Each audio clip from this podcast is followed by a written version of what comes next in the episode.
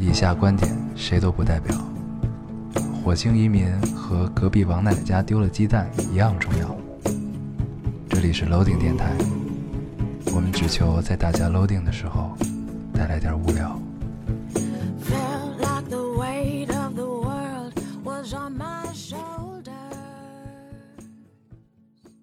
大家好，欢迎收听 Loading Radio，我是老高，我是严偶，新的一期跟大家见面了，非常开心。非常开心。嗯，这个时隔一周啊，时隔一周，时隔一周。上周跳了一期啊，对。跳了一期，上周确实。时间一直不太好约。对约了好久，都经常是夜里才能碰上。哦，啊，但是夜里我已经睡了。夜里他就睡了，对。熬不住了，对，不再录到五点了，是吧？对，偶尔还可以。嗯，嗯，尤其是现在这个疾病缠身的状况，对你真的感觉，就我记得上期还是上上期还跟大家聊说颈椎一直痛，嗯这两天换地儿，换成了颈椎右侧的肩胛骨处。嗯，哎呦你，还是去正了一次骨的是吧？对，但是那个医生告诉我，我得一周一去。嗯，然后，但是我实在不想去了，因为太疼了，就真的是太疼了。害怕，嗯，有一种我就是小小时候被误诊成白血病，就是做那个胸部穿刺，就是拿一根针，就是要抽取你骨骨髓嘛，就是一种强烈的窒息感。嗯，然后呢？正骨就是那种，就是他，我就记得那一下，后面都干他干了什么，其实我都就都不太知道了。给你疼晕了，对，就是那种你觉得你每一个毛孔都出来汗，嗯，然后你的你就让你所有的血液一下都跑到你头顶，轰，就是那种一下，就仿仿佛听到了一个巨大的噩耗一般的这种感觉，就被击晕了。哎呀，对可以，而但是我建议大家，如果真的要是正骨啊、按摩这种地儿，还是不要在街边儿啊什么这种，还是找一个踏踏实实的中医院吧。嗯嗯，是可以对这个你这就是街边按的是吧？所以才会有这种感觉。嗯应该就是。在这儿给大家推荐一下护国寺中医院，虽然这个医院看起来有些陈旧，嗯但是你见到那些医生，你就觉得很稳，很踏实啊。对，很踏实。可以可以。对，老中医老中医嘛，你得先老吧。嗯我现在就是也颈椎疼的有点晕，现在嗯啊，不知道为什么突然一下今天就开始疼了。嗯，本来我不枕枕头已经好多了，就动不了，嗯，就是动不了，就是你现在又开始那个状态了，是吗？不，我现在就是我感觉就是颈椎疼压迫的晕哦啊，，我是当时疼到，就我觉得必须得去正个骨，就是因为我晚上没法翻身，啊起不来，啊就你的上身仿佛被鬼压床了一般，无法动弹。啊，哦、就是你稍微一动就巨疼。那你这还挺严重。嗯，我这应该是吹空调吹的。你是挺爱吹空调的，对，啊我是一个从小特别贪凉的这么一个人。对，我这大大，那你应该去拔个罐儿，应该拔出来之后你全身应该都是黑的。我特别讨厌那个东西，就是就是那个，就是你想你后后背上好好像被封印了一般，有一堆点儿，我特别抵触那个东西。对，那这个就拔罐儿就是祛湿祛寒嘛。嗯，嗯，对。我们现在中医，就是它到底是怎么着，就是反正就大家争论也很那什么，但其实我还是信的。不就我觉得正骨按摩这种的应该是没问题的啊，应该是没问题。，嗯对你要不怎么治呢？做手术，啊，对，就做人削骨头呗，是吧？啊，那要不然啊你说那个什么什么什么骨刺啊什么那那种吗？那个那个那个不太不太知道。而且你颈椎不好，肯定是有那个骨头的问题嘛，然后增生什么的。对，大家可以给我们一些建议。对，感觉是。对，有没有 在骨科方面比较厉害的？对，这嗯一反正现在好像我们已经挺严重的了。对，感觉自己是一个病秧子，嗯，下一步就是一个而且而且感觉好像是突然间就是不只是一个人有问题，啊，好像大家陆续的问题都犯了上来。对是因为快到三十的原因吗？嗯，但但但是我已经三十了，嗯，所以你更明显。更明显，更明显。我们这期是在念念家家录的，对嗯因为我们我们不想要那个在车里的录那个音效，嗯我们决定还是找一个安静的环安静境，的环境啊。对，至少可以靠着录。对。嗯，那现在念念妈在收拾屋，我觉得大家一会儿有可能可能会听到她这个走动的声音，嗯，大家别惊讶，这也是都是我们安排好的特效。对啊，念念妈为什么要收拾这个屋子呢？嗯因为明天念念就回来了。对，对，明天念念度假回来。度假度假归来啊，对，所以得这个收拾干净了，迎接自己的孩子。是的，嗯，啊，很好。我们其实就是来打扰他的。对我们没有别的目的，我们就是来打扰他。其实一开始是他邀请咱们的，对对对对，其实是。后来他又有点后悔，对，但已经来不及了。邀请我们来看他打打扫屋子，后来想这俩人也帮不上什么忙，我为什么要找他们？其实是，嗯嗯很有意思。然后这期跟大家想聊一聊最近看的几个电影啊、嗯美剧啊。对我最近没怎么去院线，但是我最近看到让我觉得很很舒服的一个电影，嗯叫《马可是座城》。嗯呃，你记得第一期圆桌派请了，这就这一季啊，这一季的对严歌苓是严歌苓一本小说改的，嗯嗯然后我我就是因为我看完这个剧之后，我就又找来这个小说又看了看，然后我会觉得还是小说会更好，嗯就是表达的更多，嗯但是我看到过一个书评。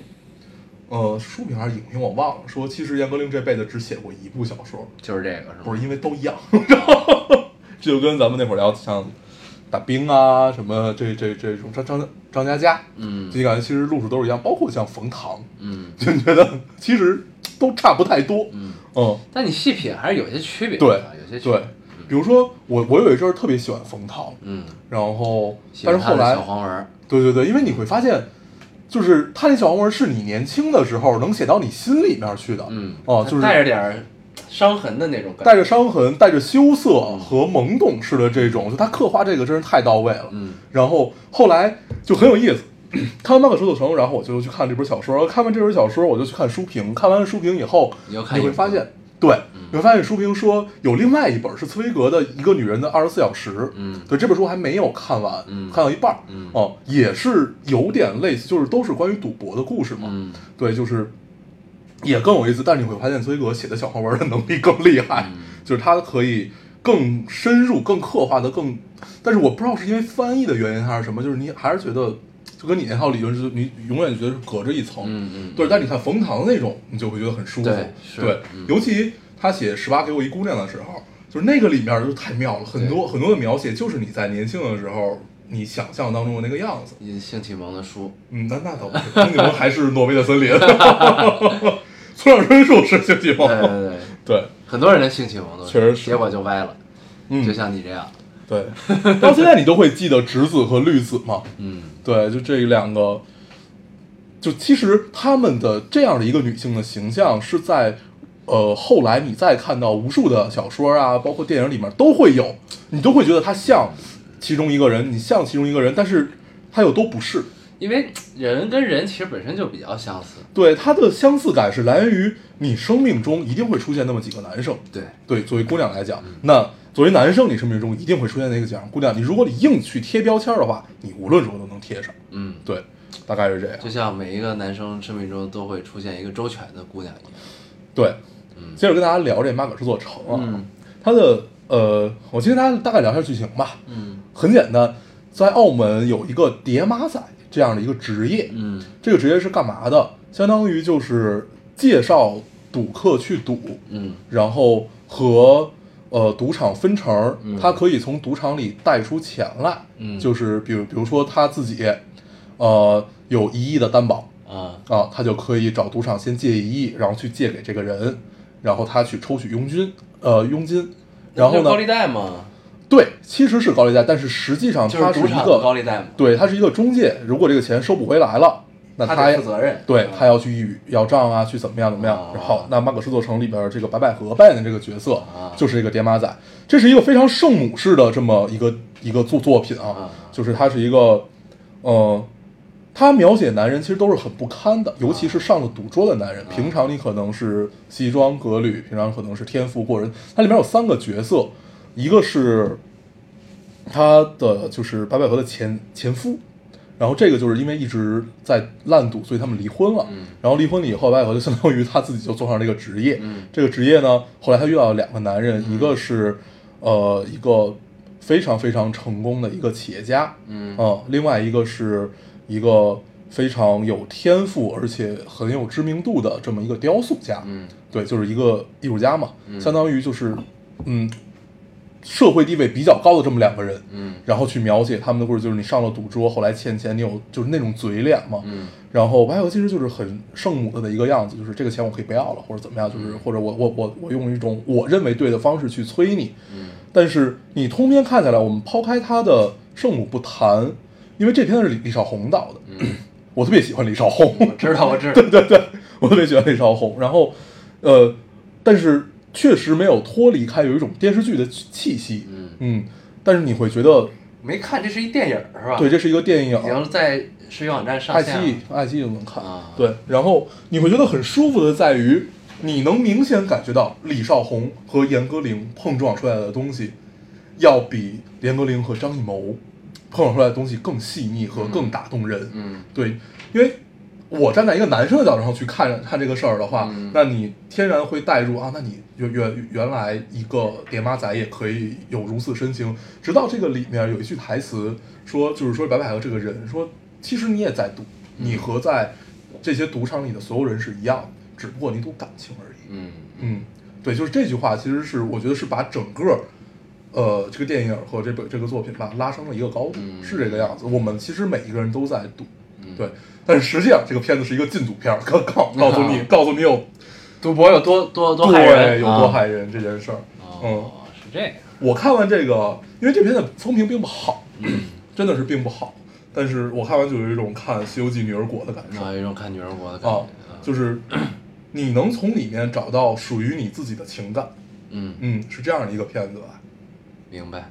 很舒服，很舒服，刚才聊到这个性启蒙啊，嗯，我突然想到一个我最近在看的美剧啊，不能叫美剧，在日剧，《AV 皇帝》叫嗯。全裸导演，你看了吗？我看了前二十分钟还没往下看，我就看了二十分钟。我后我我因为我着急先先要看那黑袍黑黑袍队，啊，嗯。这黑袍也想聊，对，待会儿再聊，对，现在跟大家聊聊全裸导演吧。嗯，就这是一个传传记型的一个一个一个电影。啊，对，呃，不是不是电影，一个一个美剧，它呃一个日剧，日剧它很嗯短，它一共就八集好像，日剧最最长也就这个样子，最长，也就二十，而且它好像，它好像拍完了还是没？昨天好像有人跟我说是一共有十集，一共就有八集吧，我看那儿写着是全季中啊，是吗？嗯，那可能就是因八集吧。为我我下了就八集，就往往完里就就对我也是八集哦，但是呢，我看到第八集，我觉得好像也也应该结束了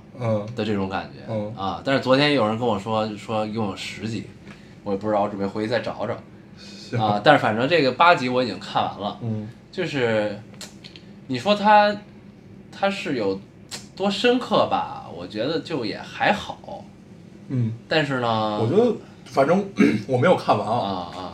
但是我看到就我第一次知道这个是从朋友圈里，啊。然后后来就是你跟我聊这个事儿啊了，啊。就是我看他们表达的那个状态，你会觉得这是一个情绪去大于剧情或者大于它的手法什么，就是一切是以情绪为主的，啊。呃，是这样的一个一个一个一个片子，是吗？也也不是，也不是啊，嗯。就是就是他肯定是有情绪在里边，但是他的拍摄节奏和手法更像美剧，嗯。就日剧其实很少有这种的嘛，就是拍的特别实，而且节奏比较快的这种的，嗯就是就是因为在日本的那个语境里，其实大家表演会比较夸张，嗯。然后有一些二次元的感觉在里边，嗯嗯嗯。就即使是真人的剧的话，但是这个我觉得就更偏美剧的感觉，因为这个是 Netflix 出品的。对，所以他就拍的对，但肯定不是他拍的，对但是是他们就是买来的海外版权，肯定是是这样。对，然后这戏首先尺度很大，嗯，它有很多这个裸露的镜头，然后嗯。和男女这个交配，交配的镜头啊，嗯。对，然后我相信很多人这个这个这个戏之所以在这段时间这么火，肯定有很多人是抱着猎奇的心态去看，嗯当然我也是啊，对。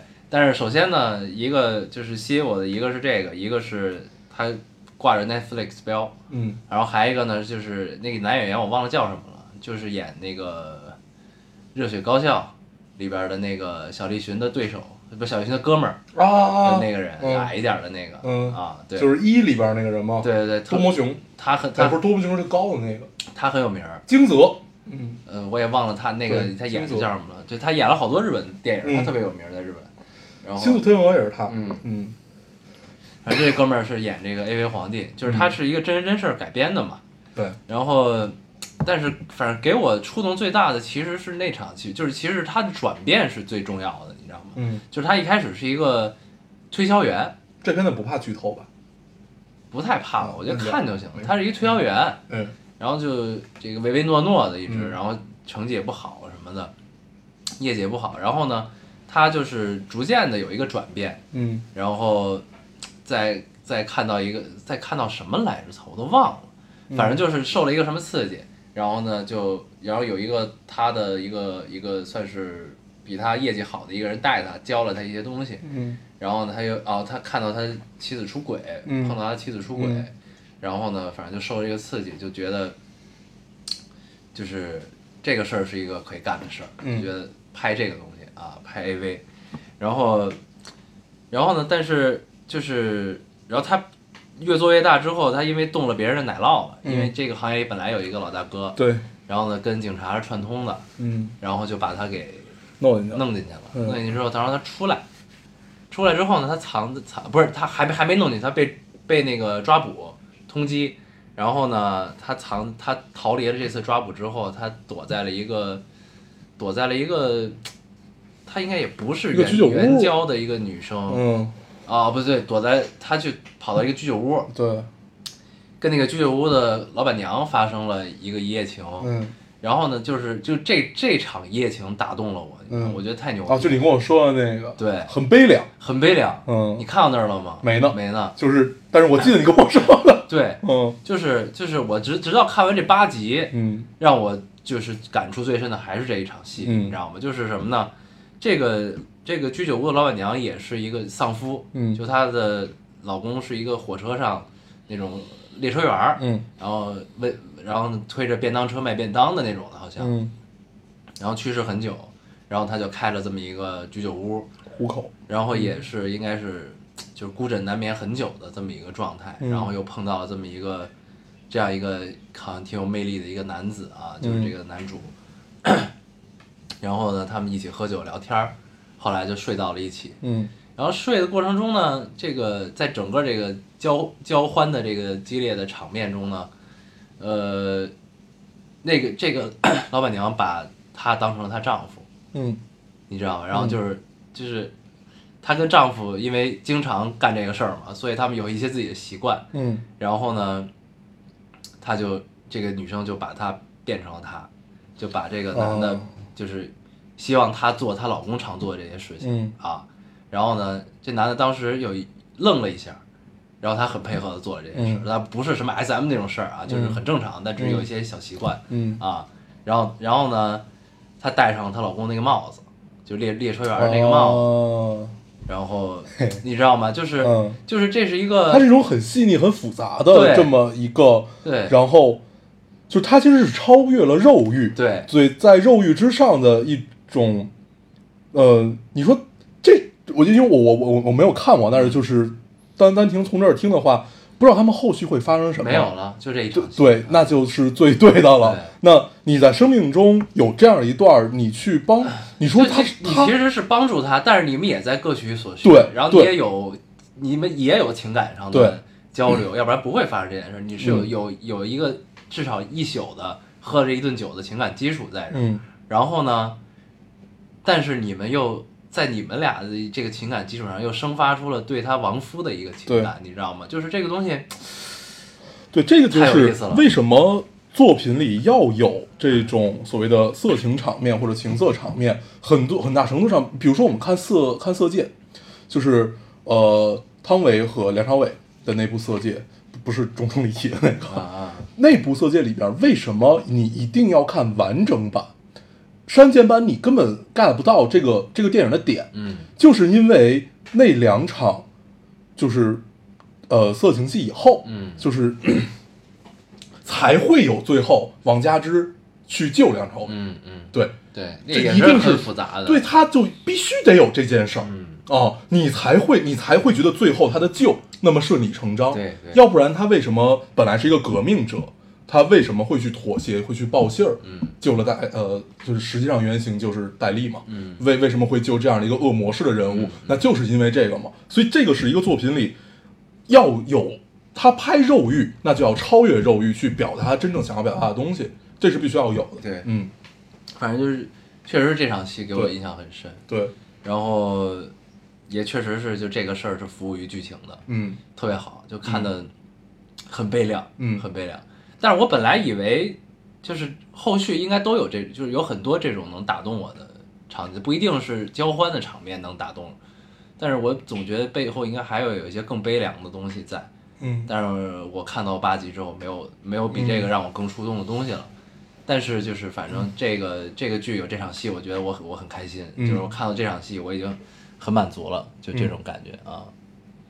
对对，我这这是如果如果就是听众们接受不了这种大尺度，就也可以不用看啊，哦不是一个 非看不是一个非看不可的剧。但是反正如果你恰好有兴趣 看的话，可以着重注意一下这因为场戏，我很喜欢。前一阵儿一直是剧荒，嗯所以最但是最近出了一些让你觉得很高兴的剧，嗯像是你刚才说这个啊、黑袍啊、暗黑啊，暗黑我还没看，啊、就是这一类吧，就会让你觉得还是很舒服的。嗯然后，呃，那咱们聊聊黑袍吧。嗯黑袍纠察队。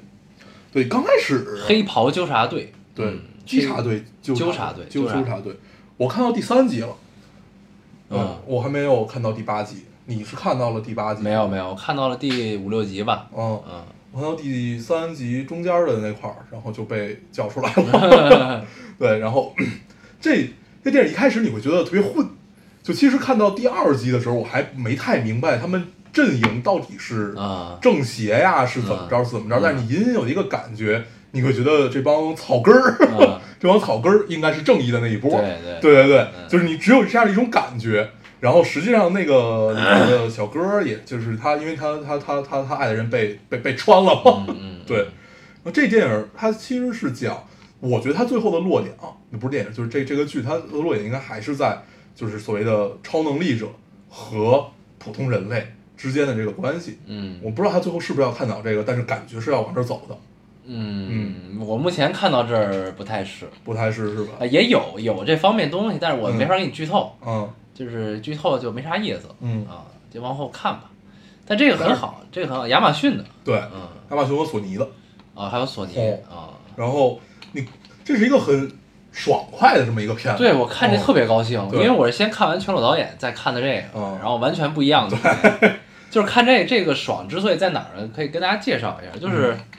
就是它是一个反超级英雄的对。的剧，对，这是什么呢？就是这里边有几几个类似的设定啊，嗯。它一共就有一个，就这个这个世界观是什么呢？这世界观就是这个社会是有一个公司叫沃特，嗯。然后这个沃特这公司呢是管理着所有的这个超能力者。超能力者，嗯。然后然后全世界呢有大概二百多个超能力者都在这个公司里，嗯，然后呢他们最厉害的有七个，他们叫 The Seven，、七文七人队，对，嗯。然后呢这这七个人呢里边有一个叫叫 Homelander，嗯。叫他们翻译不同，有叫祖国人的，有叫美国人的啊，嗯，对，然后这 Homelander 的的的能力基本跟超人是一样的对。啊，然后打扮也很像，对，嗯。然后还有一个叫 The Deep，嗯。这个就有点像海王，嗯，然后呢，还有什么？还有就是若干这另外这些，然后透明人儿，对，有一个透明人儿，还有一个跑特快的，啊，有一贼快像闪电侠似的，对。然后还有一个叫玄玄色的，嗯。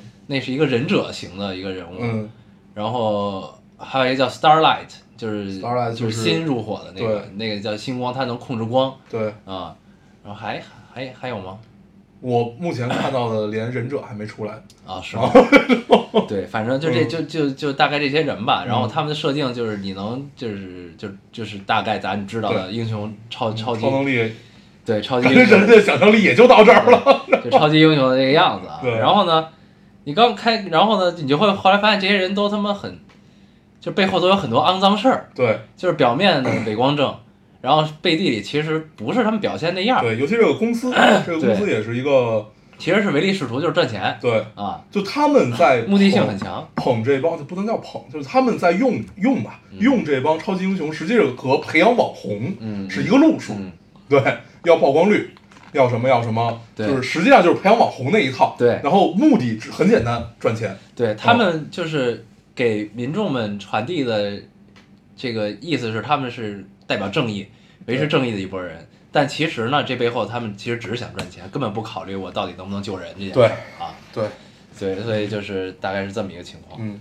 然后呢，然后呢，另外一股力量呢，就是有一个有一个小哥，他在嗯在电器电器城卖卖卖卖电器卖三 C 产品的一个一个哥们然后呢，他女朋友就意外的被这个跑特快那哥们儿撞死了，嗯，就直接撞烂了。对，然后撞穿了，啊，就直接穿了，就俩人上一秒还聊天呢，下一秒就撞飞了，嗯。就没了。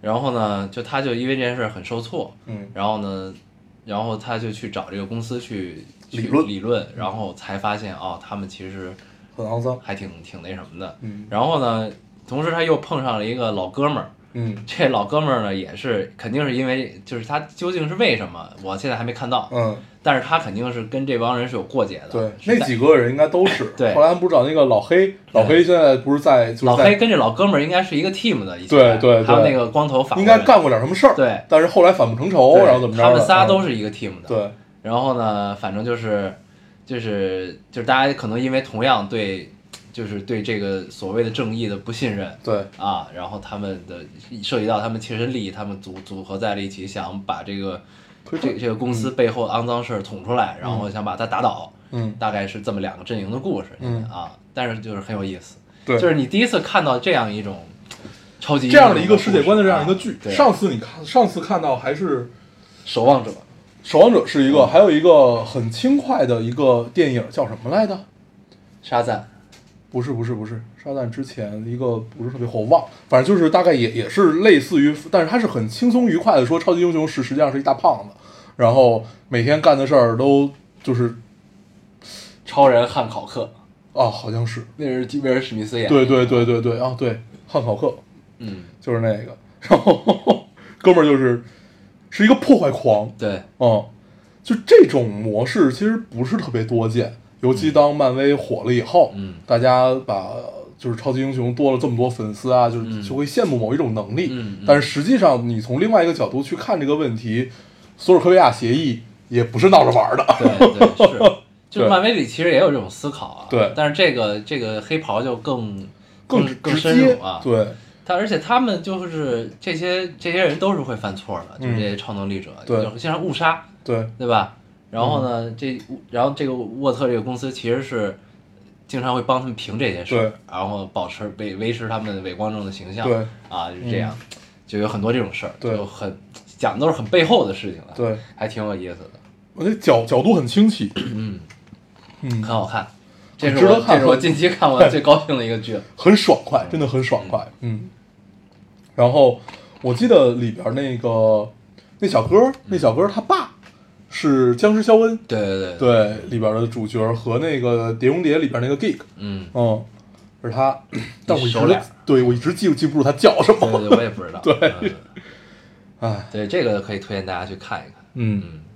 然后最近还看了那个什么《寄生虫。啊，那个拿金棕榈，》，对对对，奉俊昊导演的对《寄生虫寄生虫》，嗯，风评很高，风评很高，风评很高。但是后来呢，就是你没发现前一段这个突然就出现了一堆人在讨论《寄生虫》吗？啊，你知道是为什么吗？嗯。因为《寄生虫》的资源出来了，哦，对，就这就这么简单，确实是，就是因为《寄生虫》的资源出来了。对，然后一但是我看完这片子啊，嗯。我就是说实话，我没有什么感受，我也不觉得，就是我真的就不觉得这片子能拿金棕榈。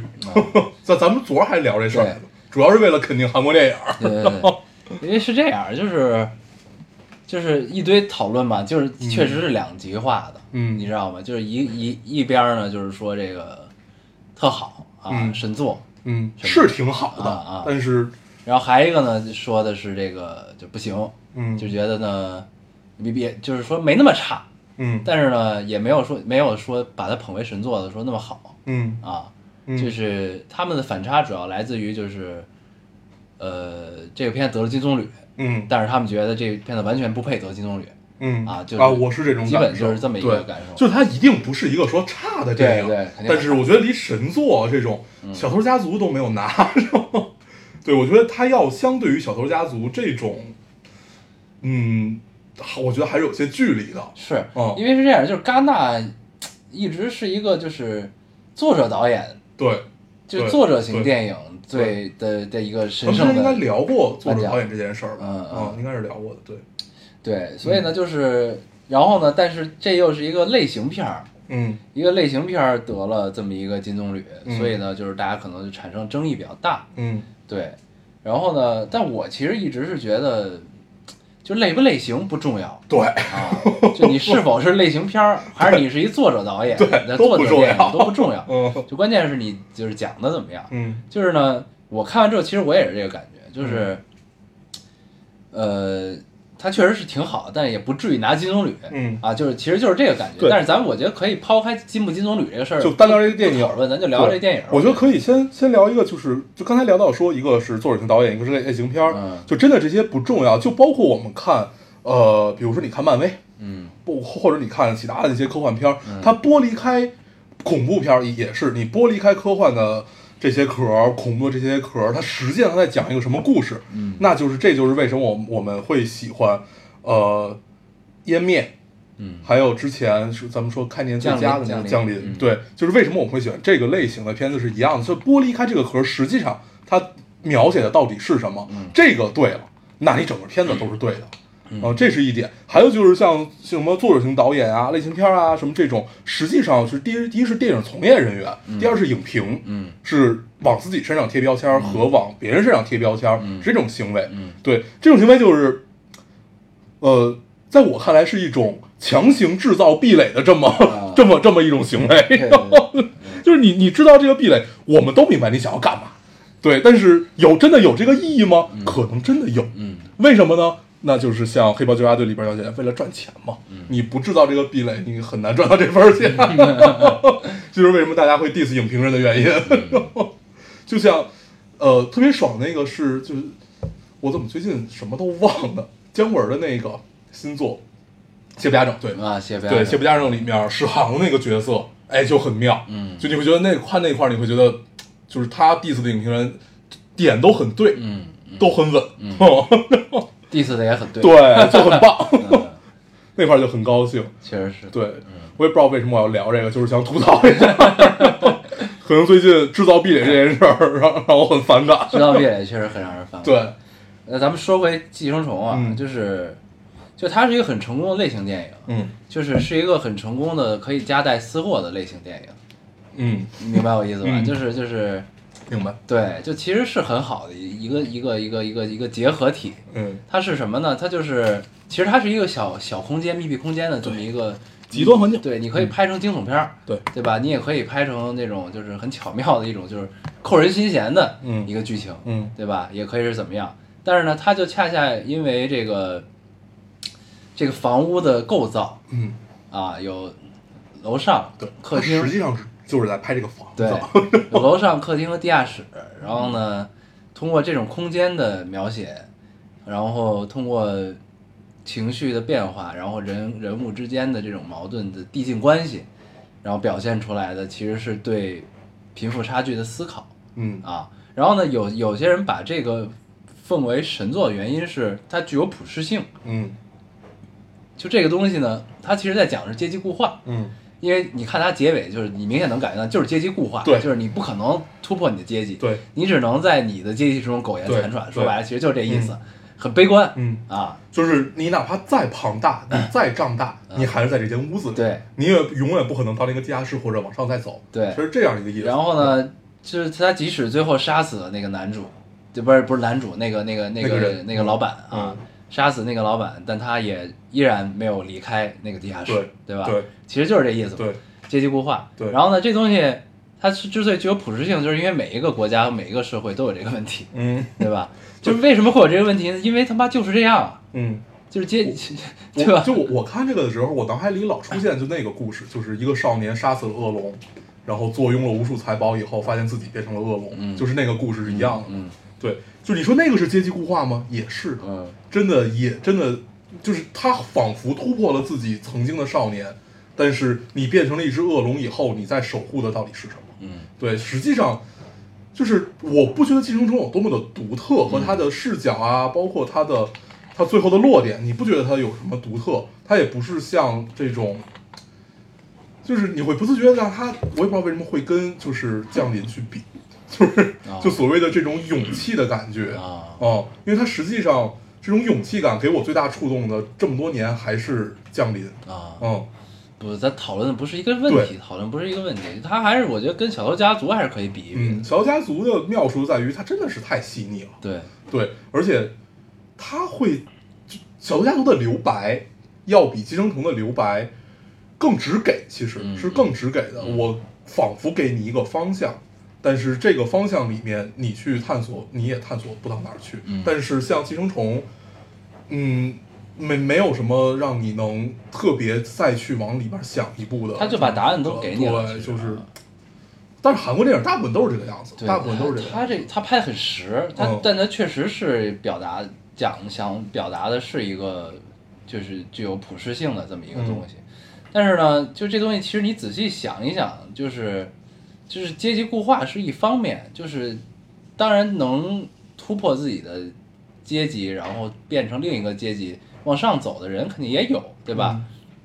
那只是就是当这些就是从一个阶级晋升到另一个阶级的时候，那他立场就变了，他可能就变成了守护那个壁垒的人了，对，对吗？嗯，就其实就是这样嘛，就是如果你真的就是寄生虫那么拍，这个房子成了那个人的，嗯。就是他把主人杀掉之后，他成了这个房子的主人的话，那他也一样会做这个主人该做的事情，对吗？嗯。就是就是对，这个问题就是这样。对，啊，它的妙处就在于，呃，就刚才又聊到壁垒这个事儿，实际上你会发现你，呃，到了一定岁数吧，和你在社会上有了一定经验以后，你有时候会不自觉的制造一些壁垒，啊。哦，是会这个样子，对，对，但是我作为你作为一个善良的人，你应该警醒自己，嗯不要干这样的事儿，对。对，嗯但是就是，但是还有一点就是不变的是，我大家依然可以通过努力去改变自己的对，那肯定对吧？嗯，就是所以我觉得就是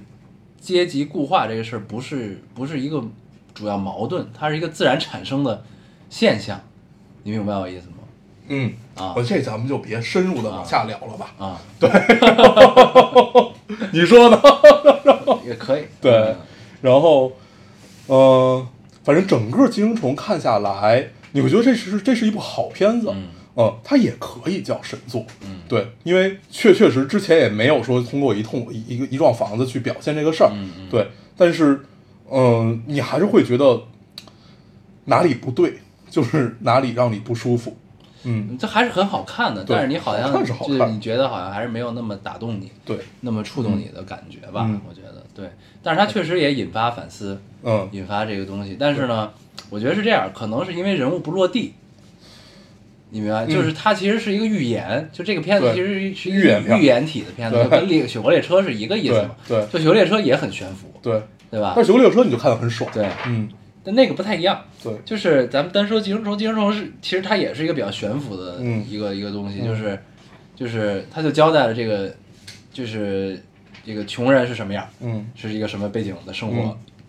富人呢在这儿，然后呢，其实没产生什么更多的互动，对然后也没有更贴近我们的生活，对，对吧？所以可能会觉得就是就它是一个很好的寓言的一个寓言电影，但是你不会让你联系到自己的生活，不会让你感同身受。嗯。我觉得可能是因为有这个问题，才会觉得差了点对。东西。，我觉得《寄生虫》能类比的其实就是《雪国列车》，因为都是韩国导演嘛。嗯。还有就是小小呃小偷家族，同一个导演。这两个。啊，对对，嗯，就是 哦同一个导演，同一个导演，我不知道。然后，但是你会觉得《雪国列车》更爽，嗯。哦，那为什么呢？其实讲的都是一件事儿，嗯。哦都都都是这这件事儿，只不过《雪国列车》它的交融会更多，毕竟从车尾走到车头。对。像《寄生虫》就是一个房子里面的一个故事，对，嗯。雪国列车给我的感受就是寄生虫要更像一个故事，嗯。但是雪国列车更像一个寓言，嗯。哦，嗯，大概是这样。，对，但它就是但是也是很值得看的，哦。就是地下室下边又有一个地下室这个事儿啊，哦，还是挺有意思的 啊。对，它让我想起了就是《神秘博士》嗯有一集，就是一个呃，我忘了具体的，但是实际上就是这个星球的运行嗯。是靠一个大巨兽的，啊。大家以为。就是大家刚开始以为这个巨兽是来吞没这个星球或者怎么样怎么样，但实际上会发现我们都是在它的背上。啊。啊，它是在帮我们生生存生存下去的。我们要依靠它生存。对对对，是这样的一个转变。这个，但是它的好处在于它只拍一集就讲完了这个故事，哦 然后就你看得很舒服。明白。嗯，嗯，后来那天我才知道，原来呃，你你记得那个那个星云在那个呃漫威复联里面那个星云，实际上就是曾经演过 Doctor Who 的那个女主。哦，是？哦，她巨美，腿巨长，啊 特别对，他特别美。腿是很长，但她在复联里你看不到脸不知道她长什么样对，样。她真的好美，她是一头红发。哦，哦，是这样。很美很美，嗯，就是那个我才知道，就是去看了粉丝场，哦 可以，很有意思，嗯。嗯呃，说回寄生虫，反正就是这个感觉。我觉得可能就是因为没让观众没有产生太多的共鸣，嗯，所以可能也只有我们吧，可能就差了一些啊，就是感受没有那么的强烈。嗯，对，但确实还是值得值得看的啊。对，恰好又有资源，大家就对是各凭本事找一找吧。我们就不聊了，嗯，行，然后啊，对我这周还看过了一个电影，也特别有意思，就是呃，你这周那应该还看过了一一个电影，个啊，你为什么要说一个病句呢？我这周看了一个电影 嗯你好烦啊！对，那是个好几年前的片子，然后当时上映的时候悄无声息，你完全不知道。嗯然后叫呃《恋爱中的城市》，啊啊，对，是一个好几个导演一起拍的一个。对啊，对对，然后其中我当时我是看到了导演表里边有一个叫文牧野的，文牧野大家都知道是拍那个药神的，嗯对，然后后来，但是我没有分辨出来，因为他一共有五段故事还是四段，我都忘了。然后就这几段故事，我没有分辨出来哪个是他拍的，到现在我也不知道到底哪个是他拍的。但是我比较喜欢的是两段，嗯里边两段故事，剩下那三段我觉得实在是太扯淡了，我就不聊了，我就说这两段。一个是巴黎那段，嗯，巴黎是哈利，你你完全没看是吧？对，没看。对，呃，巴黎那段故事主要是讲了，其实是一个人鬼相恋的一个故事，就是这个姑娘啊被车撞死了，嗯但是被车撞死这一刹那，仿佛灵魂出窍了一般，和这个男主相遇了。这个女女女主是那个张荣荣演的，啊，很哦美，很美，嗯。就是那个那个猫妖猫传《妖猫传》的贵、呃的贵妃，嗯。啊，张荣荣，然后男主是黄轩，啊，对，然后黄轩这个男主当时经历的是一个怎样的状态呢？回家发现自己的老婆、自己的女交交往很多年的女朋友跟一个法国人搞在一起了。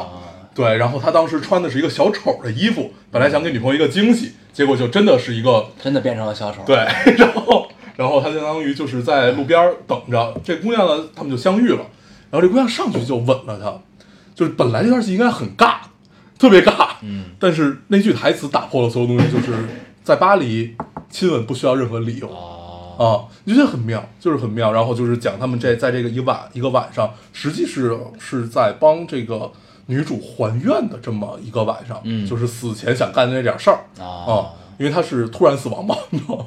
对这一段故事很唯美，让你看得非常非常高兴，是一个这块儿，还有一个是呃在布拉格发生的一段故事，嗯嗯。那个那个男主我不认识，嗯。是是应该是一个香港新生代的一个小男孩儿，嗯。女主是杨幂嗯。啊，然后呃那段故事也很有意思，特别简单，嗯。就是你这姑娘丢了一包，呃被人偷了，嗯然后就是被这个这个男主是一个小偷，然后被偷了以后呢，呃，这杨幂就说：“我可以不要这包里任何东西，我还给你钱，你把包给我找回来。”很执着，必须要这个包。后来他们俩就去垃圾场啊，怎么样怎么样，就开始找，然后最最不是这男孩偷的是这个男孩的朋友偷的吧？啊，同行。啊嗯，然后这包最后就给卖了，卖到了哪儿哪儿，就反正就是已经转手对，已经转手，怎么着怎么着的。然后这样一段故事，最后他们俩就睡了，然后嗯就听起来都特别尬，但是你会觉得里面就是很契合这个影片的名字，嗯就是《恋爱中的城市》，啊就是你它就是这样的一个顺利的发生一个一夜情故事嗯而已。哦、很简单的设定这，氛围都是粉红泡泡的感觉，是吗？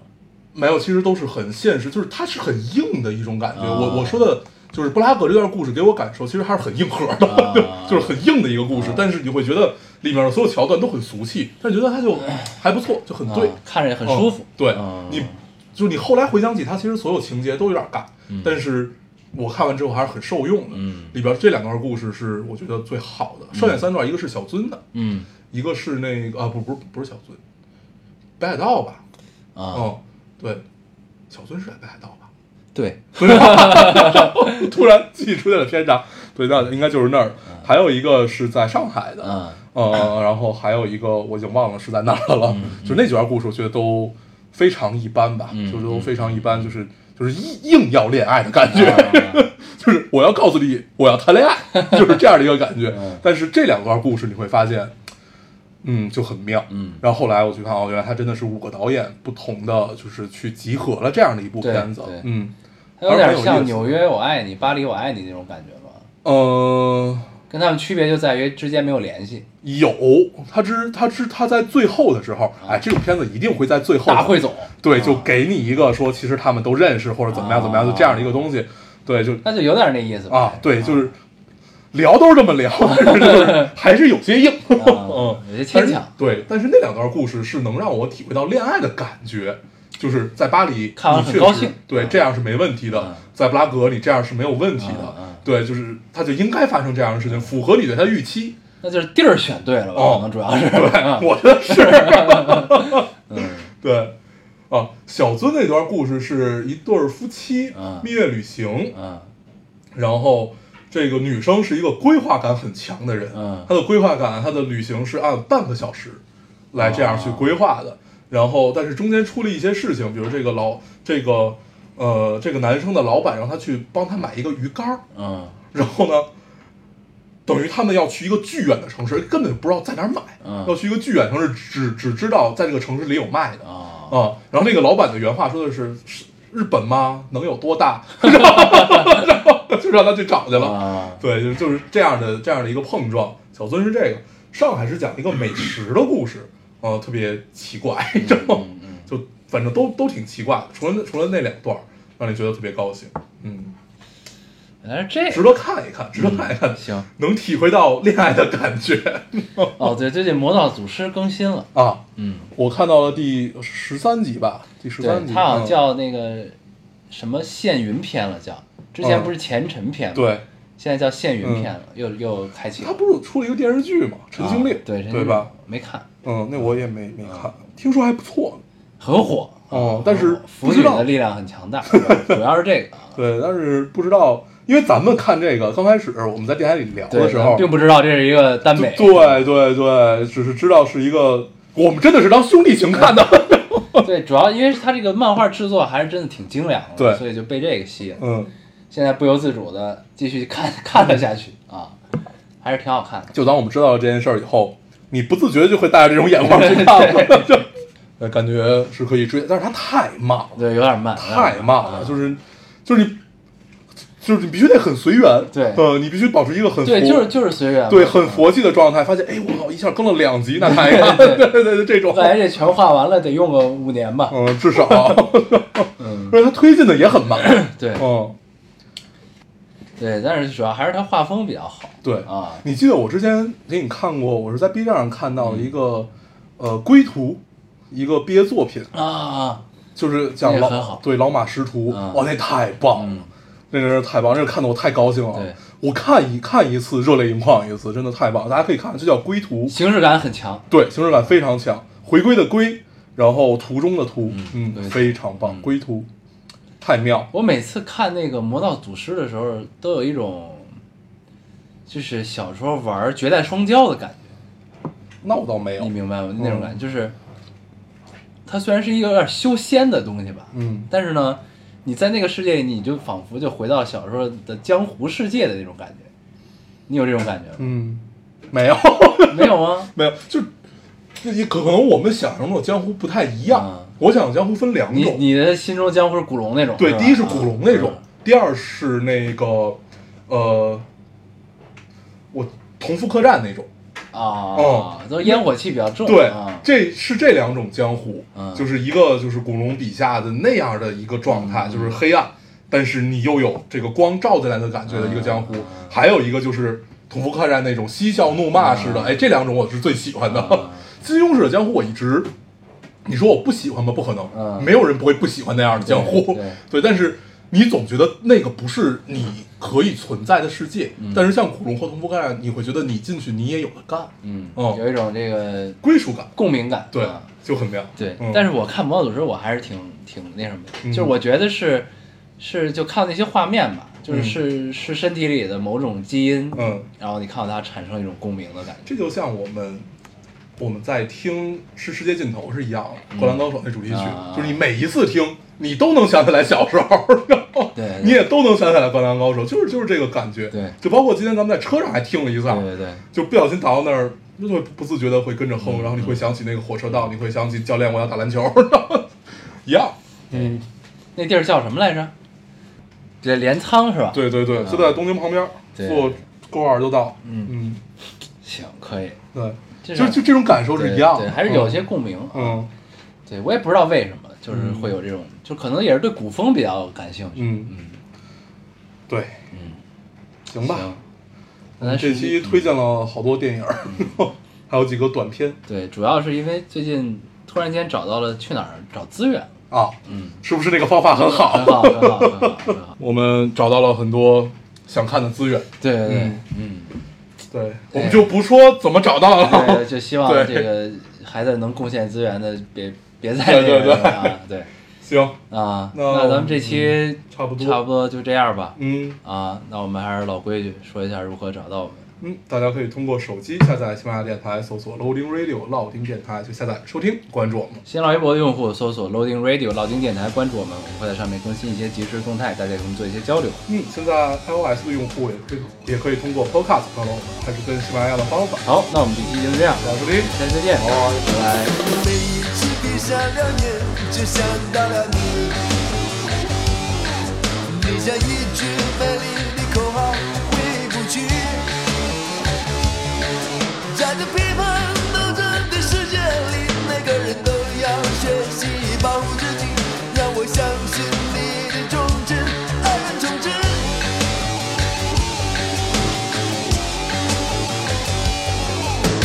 也许我不是爱情的好样板，怎么分也分不清左右，还向前看，是个或者是找到自己，让我拥抱你的身躯，